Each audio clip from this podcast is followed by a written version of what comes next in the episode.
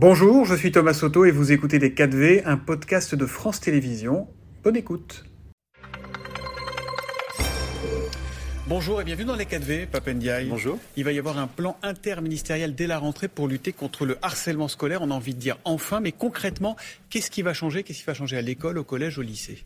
On se mobilise depuis euh, de nombreuses années euh, contre le harcèlement dans les établissements scolaires, dans les écoles également.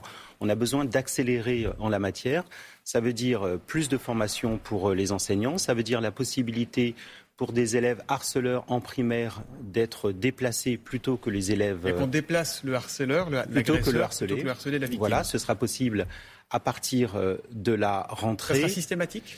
Alors non, en cas de, bien entendu, euh, de difficulté, lorsque un élève posera des problèmes de sécurité et de santé pour les autres élèves, il faut tout de même enquêter. On a affaire à des enfants. Bien sûr.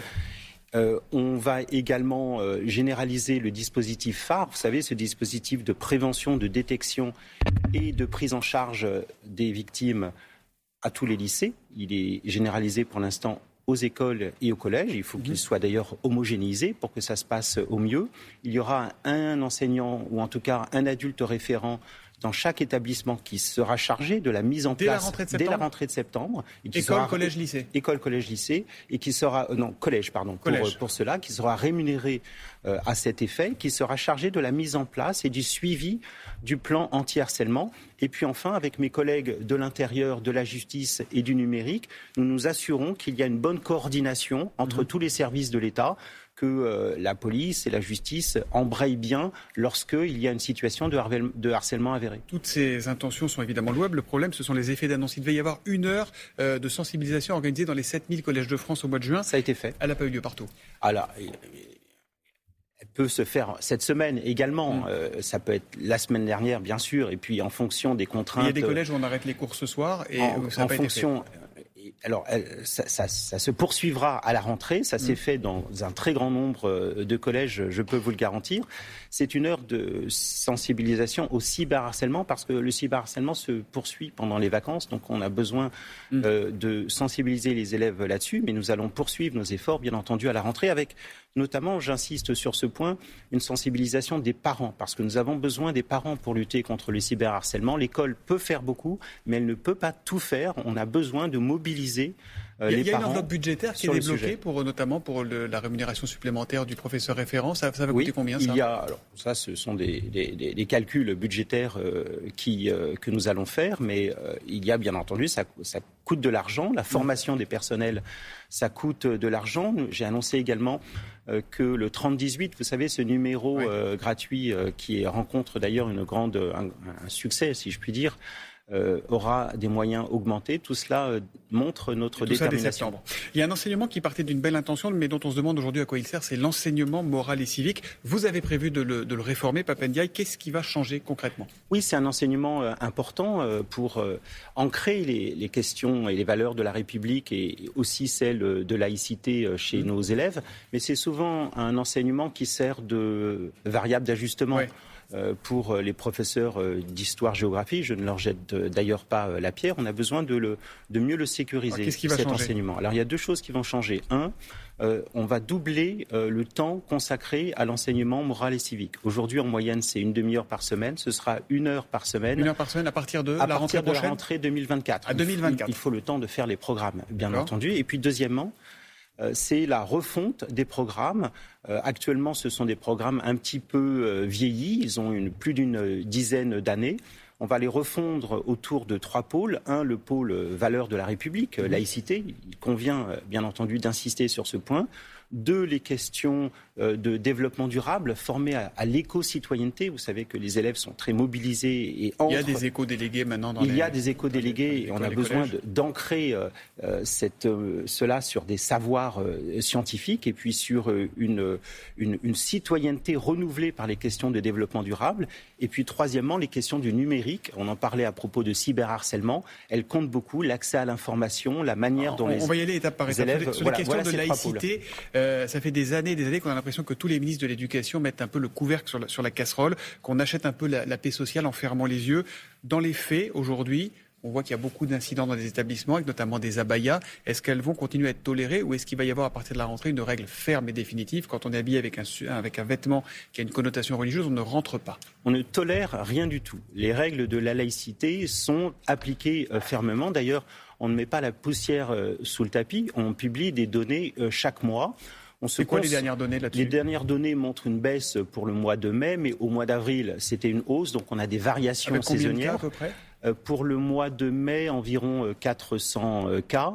C'est 400 cas de trop, bien entendu. C'est pour cela qu'il faut se mobiliser à la fois sur les questions de port et de tenue à dimension religieuse. Ils sont, elles sont interdites dans les espaces scolaires et puis aussi sur les questions de contestation pédagogique, de refus d'aller en cours. Tout cela nous mobilise, bien entendu.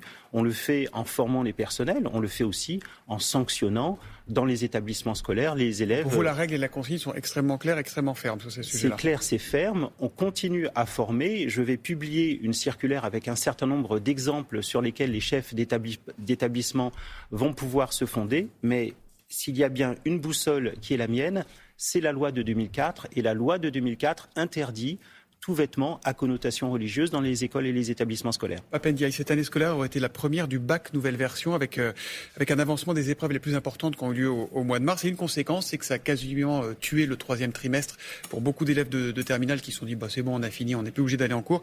Est-ce que vous allez revoir ce calendrier pour l'année prochaine ou revoir les règles? Nous allons revoir les choses. En effet, on ne peut pas se satisfaire de la situation actuelle, celle d'un troisième trimestre qui, vous l'avez dit, euh, s'effiloche. Fantôme.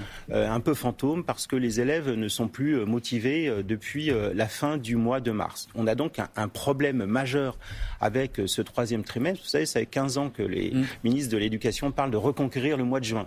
maintenant, il faut reconquérir. Là, on a perdu le mois de mai, le mois d'avril. voilà, c'est le, troisième trimestre qu'il faut reconquérir. donc, j'ai chargé un ancien recteur, William Marois, d'une mission. Il va me remettre ses conclusions au mois de septembre. c'est quoi les pistes? C'est de revoir ces examens en mars et les décaler? C'est de ne pas donner les résultats tout de suite? C'est quoi? on va, Non, moi j'écarte la, possibilité de ne pas donner les résultats tout de suite. On ne va pas faire euh, attendre euh, les familles pendant des mois à propos euh, des résultats. Et la piste de décaler ces examens au mois de mars à plus tard? C'est une possibilité, mais il y a d'autres possibilités que nous examinons. je prendrai par exemple système à l'anglaise avec des admissions universitaires oui si vous êtes admis à telle université. Si euh, vous euh, poursuivez votre travail tout au long euh, ah. du troisième trimestre. Conditionner la présence. Voilà, conditionner l'admission Parcoursup à un travail régulier et assidu au troisième trimestre. C'est une possibilité, il y en a d'autres. Ça sera tranché quand ça? En septembre. En septembre pour, l'année prochaine. Pour l'année prochaine, on a absolument besoin de changer les choses. La situation actuelle ne convient pas.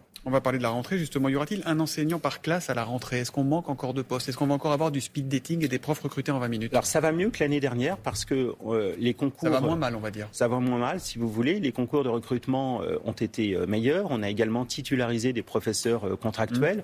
On a encore des difficultés dans trois académies, principalement Créteil, Versailles et, la Guyane. Vous nous confirmez sur ces, que plus de 1250 postes n'ont pas encore été pourvus de professeurs des écoles euh, pour, pour, pour l'année prochaine, pour la rentrée de septembre? Alors, pour ces... C'est le chiffre des syndicats, 1250. Euh, c'est un peu moins euh, en, en, réalité. Donc nous avons bien sûr à recruter, comme l'année dernière, des professeurs contractuels, mais nous en recrutons d'ores et déjà, nous les formons. Mm. ce ne sont pas des professeurs qui sont recrutés à la dernière minute. Mais il y aura encore du speed dating comme l'an dernier. Vous disiez vous-même l'an dernier, on ne devient pas professeur en quatre jours. oui, on ne devient pas professeur en quatre jours. Euh, professeur, c'est un métier qui s'apprend euh, et qui euh, nécessite du temps, que l'on soit contractuel ou que l'on soit titulaire, mm. d'ailleurs, hein, je le note au passage. Donc on a besoin d'avoir recours à des professeurs contractuels. Mais il manque aussi de candidats, Papa Est-ce que vous allez du coup repêcher des recalés? Alors, nous, nous, faisons notamment du côté des académies en difficulté, nous allons du côté des listes complémentaires, euh, en effet. Donc ça, ça s'appelle repêcher les recalés. Alors, euh, repêcher, euh, ce sont, ce sont des, des candidats qui sont, qui, peuvent, qui sont des candidats de valeur. Donc nous faisons cela. Et puis d'une manière générale, comme vous le savez, nous revalorisons à la fois d'un point de vue matériel et moral le métier de professeur. Les professeurs vont être augmentés mhm. à la rentrée. Et donc, 100 230 euros net par mois. voire plus, notamment en début et plus en début de carrière. Et donc ça, ça va avoir des effets euh, à partir de la rentrée 2024. On a déjà, si vous voulez, euh, des signes positifs quelques hirondelles qui ne font pas encore le printemps, mais ça va déjà un peu mieux. Euh, une question rapidement. Le député LFI Louis Boyard a demandé la création d'une commission d'enquête parlementaire sur la présence d'amiante dans 8 classes sur 10, dit-il. Il dénonce une bombe sanitaire. Vous lui avez opposé une fin de non-recevoir, mais sur le fond, euh, quelle est la proportion de classes qui sont amiantées en France? Est-ce que certains de nos professeurs et de nos enfants sont en danger quand ils sont en salle de classe? Alors, il y a des mesures qui sont des mesures régulières du taux d'amiante qui sont euh, faites en collaboration avec euh, mmh. les collectivités qui sont en charge du bâti scolaire et de l'entretien des bâtiments scolaires. Je le rappelle, nous avons au ministère une cellule qui est spécialisée mmh. dans le bâti scolaire. Et on sait combien On a une, un ordre d'idée Donc, on n'a pas d'ordre d'idée sur à, l'échelle nationale. On fait des mesures. Il y a des mesures. Ça vous inquiète cette situation dans chaque. Nous, nous, regardons de près euh, les choses en effet en lien avec euh, les collectivités. En Quand est-ce que vous aurez une photo globale du coup de la situation En particulier dans euh, les bâtiments qui sont d'une génération mm. où on a mis beaucoup d'amiante. Donc ce qui est important, c'est de se concentrer sur les bâtiments où il y a suspicion d'amiante et où des mesures ont montré qu'il y a que vous aurez une image globale Donc nous allons mesurer tout cela au cours euh, de l'automne et puis surtout euh, engager euh, les travaux nécessaires avec les collectivités qui sont en charge de cela. Vous serez dans quelle classe, vous, l'année prochaine? Dans quelle classe, vous voulez dire J'ai fini mes études. On parle beaucoup de remaniement, on parle beaucoup de. Ça, je Il y a un conseil de classe imminent, visiblement, au gouvernement. Je ne, je ne, commande pas les, les, rumeurs. Je, je, prépare la rentrée comme vous l'avez entendu. Et puis, ça fait quelques années quand même que j'ai fini mes études. Vous vous projetez au ministère de l'Éducation? Tout à fait. Vous avez envie de continuer? Absolument. Et vous voyez qu'avec la question de la lutte contre le harcèlement, la question des savoirs fondamentaux, la question de l'enseignement moral et civique, et celle de la revalorisation des professeurs. Il y a du boulot et du pain sur la planche. Merci beaucoup, Papendia. Je rappelle le numéro, euh, le numéro anti-harcèlement, c'est celui-là, le 3018, euh, numéro fondamental. Très important. Merci, bonne journée à vous. Merci. C'était Les 4V, un podcast de France Télévisions. S'il vous a plu, n'hésitez surtout pas à vous abonner. Vous pouvez également retrouver tous les replays en vidéo sur France.tv.